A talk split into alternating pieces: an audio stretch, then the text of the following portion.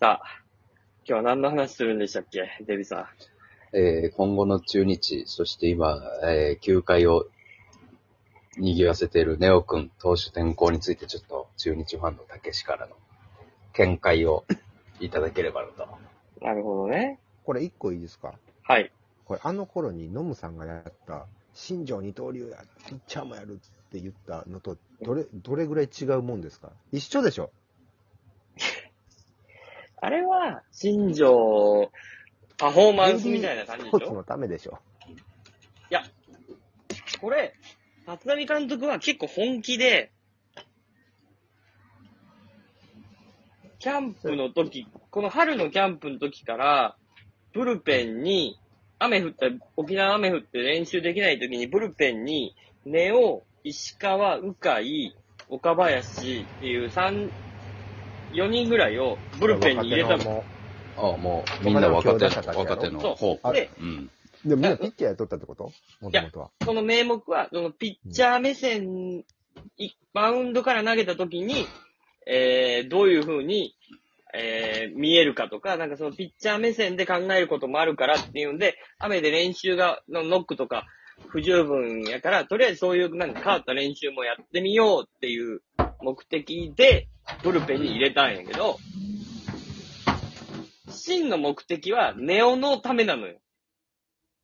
うん。ネオが今後ブルペンに入っても、違和感がないように入れたわけ。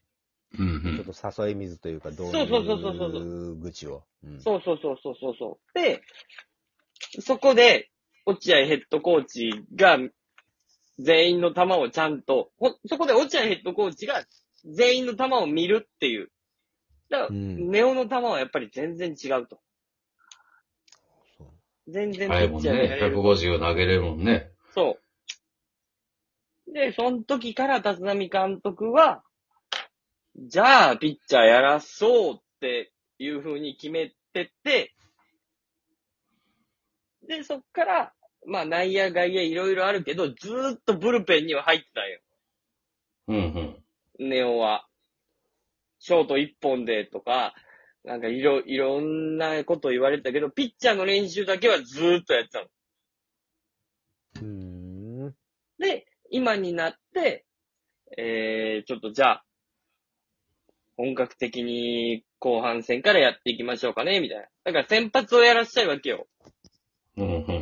先、先発先発をやららすねや。はい、そうです。ちなみにネオ君はさ、まあ、大阪桐蔭時代、まあ、甲子園でも投げてましたけど、うん。まあ、甲子園でもまあ、ショートやって、ピッチャーもやってましたやん。はい。で、そのプロ入りになってショートっていうのは、中日がショートで指名したのか、ネオ君が僕はショートでって言ったのか、どっちなんやろね？中日はとりあえず内野で指名しましなるほど。た。はい。まずはショートネオ君で。そうそうそうそう。内野で指名して、で、ネオは二刀流もやれるチャンスあるけどどうする？いや、僕はショート一本でやりたいですって言うから、なるほど。じゃあショートでってなります。うんうん。まあ、球団とネオ君、うん双方がまずはショートでと。はい。で、そっから、まあいろいろやって、まあなかなか1年目、2年目打撃の目も出てこないっていうところで、いろいろドラゴンズのこうポジション、強打選手がすごい良かったから、ずーっと。なかなかちょっとネオ君のライバルは強打選手やったから、強打選手はねを持ってる20代の、ね、そう選手ですからね。そう、もう油の乗り切りまくってるみたいな、もう、あと10年強打でしょみたいなところでなかなか難しいよね、ネオ君は。まあ、試合出ようと思ったら、みたいな。うんじゃあ外、外野行くみたいな。うんなんかそういう感じでやってたけど、立浪監督がもういざ現場に入っていろんな時を見たら、いや、ネオのこのポテンシャル活かせるのは、ショートでもない、外野でもない、ピッチャーでしょ。うんうん。これなんかド、ドカベンの世界観みたいな感じやなんかな。そうまあ、またその、こいつこいつバッターになったら50本打つぜ、みたいな。なんかうんそんな世界観や。元ショートやった立浪監督やから思うところはなんかあったのかな？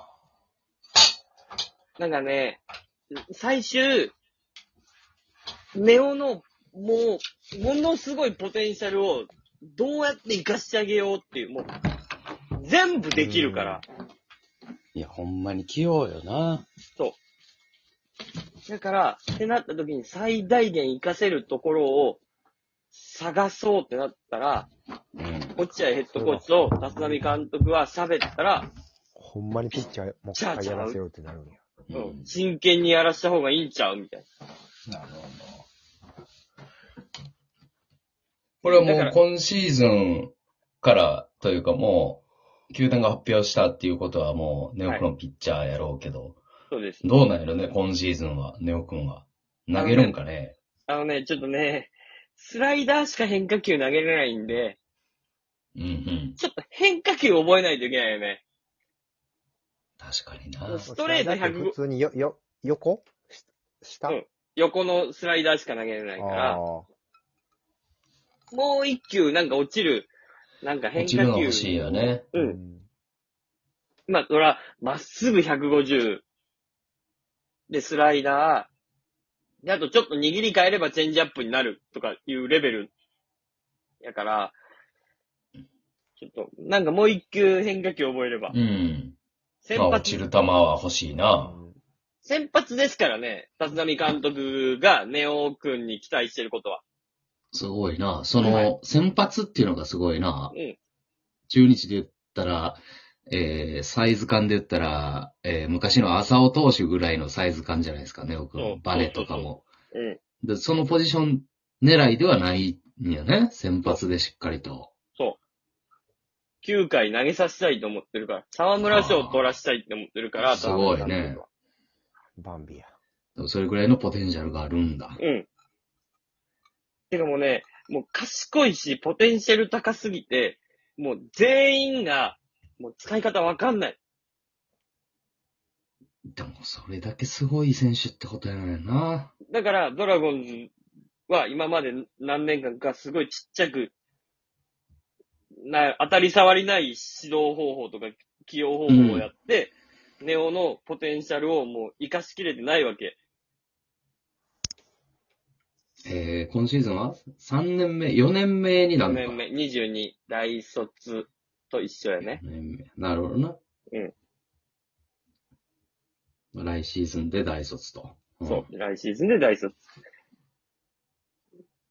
だから、なんかい、急になんかもう、立浪監督、こうなんか、コロコロネオのことをやりすぎちゃうみたいな、すごいなんか、批判が、すごい今うんネット上とかではすっごいで回ってるけど、そうじゃなくて、もう立浪監督が就任した、えー春のキャンプの時にはもう、ピッチャーっていう風な方向性は全然あったよっていうことを言いたいね。なるほど。まあやっぱ現場レベルで立浪がキャンプで見たら、そうやっぱピッチャーのあれはすごいぞってなったっていうところやね。あと、まあ、ドラゴンズで使える場所っていう時を考えた時に、うん。やっぱり打撃力とかをかん、打撃でこう、なかなかレフト、ライト、うーん、とか、そうやんな。うん。まあでその、名古屋ドームっていうのもな、加味したら余計に。そうそうそうやし、別に京田選手を二軍に、なんか覇気がないとか言って落としたけど、うレギュラー吐く、ななんていうの使う、一生使わないから落としたわけじゃないから、うんうん。京田ありきやから、ショートは。そうやろ。あんな守備うまいやついないから。じゃあまあ、まあ、ネオ君はピッチャーで頑張ってもらって、京田選手も、まあ、ショートでね、また、はい。レギュラーで掴んでもらうけども。はいどうだ？今シーズンの中日は。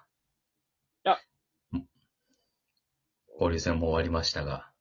ちょっと、石川隆也が怪我したのがもうちょっと誤算でしたね。これはね、うーん。ちょっとあのー中日ファンじゃないけども、ショショックはでかいね。といい感じになってたのに、前十字を痛めるって、あの、もう年内無理やからね。。今シーズンは前十字ってひ厳膝しいよね。膝、膝、膝。ああ、膝はやばいな、みたいな。前十字靭帯って、で、前のポテンシャルに戻らないからね。ああ、もう踏ん張りというかもうスイングの時の。うーん、だから結構時間かかるか、マジでこのまま終わるかどっちかなんで。これな、悲しいよな。だってあの、要は絶対的サードの高橋周平が、うん、セカンド守ったりしてたもんね、あれ。そう。そうよ。それぐらい、もう石川くんの。うん。はい。石川隆也がまあ本当に痛い。ポテンシャルかける思いはうな。やっぱり石川くん、岡林が固まりつつあったもんな、これね。うん、うん。そその 4, 4月にね、見に行った。そうそうそう余計俺らも、あれ、これ中日、この二十歳そこそこの彼らすごいなってなったもんな。そう、あの二人がね、見に行っても活躍してたし、うんで、あの二人活躍しててね、いぶし銀のマスター、アベマスターとかう。もね、そう。そうそう打ち。出したから、結構ベテランと若手が噛み合ってきたんかなっていうところやったから。うん。普通石川隆也はた。うん。痛いね。石川隆也は痛いね。中日で普通に、生え抜きの右の4番みたいな感じでね、うん。普普通にあったもんな。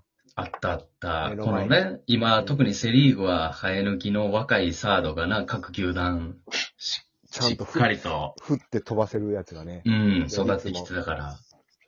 石川隆也の指導法をめぐって中村のりコーチは2軍に落とされたんじゃないかっていうのもあるからね。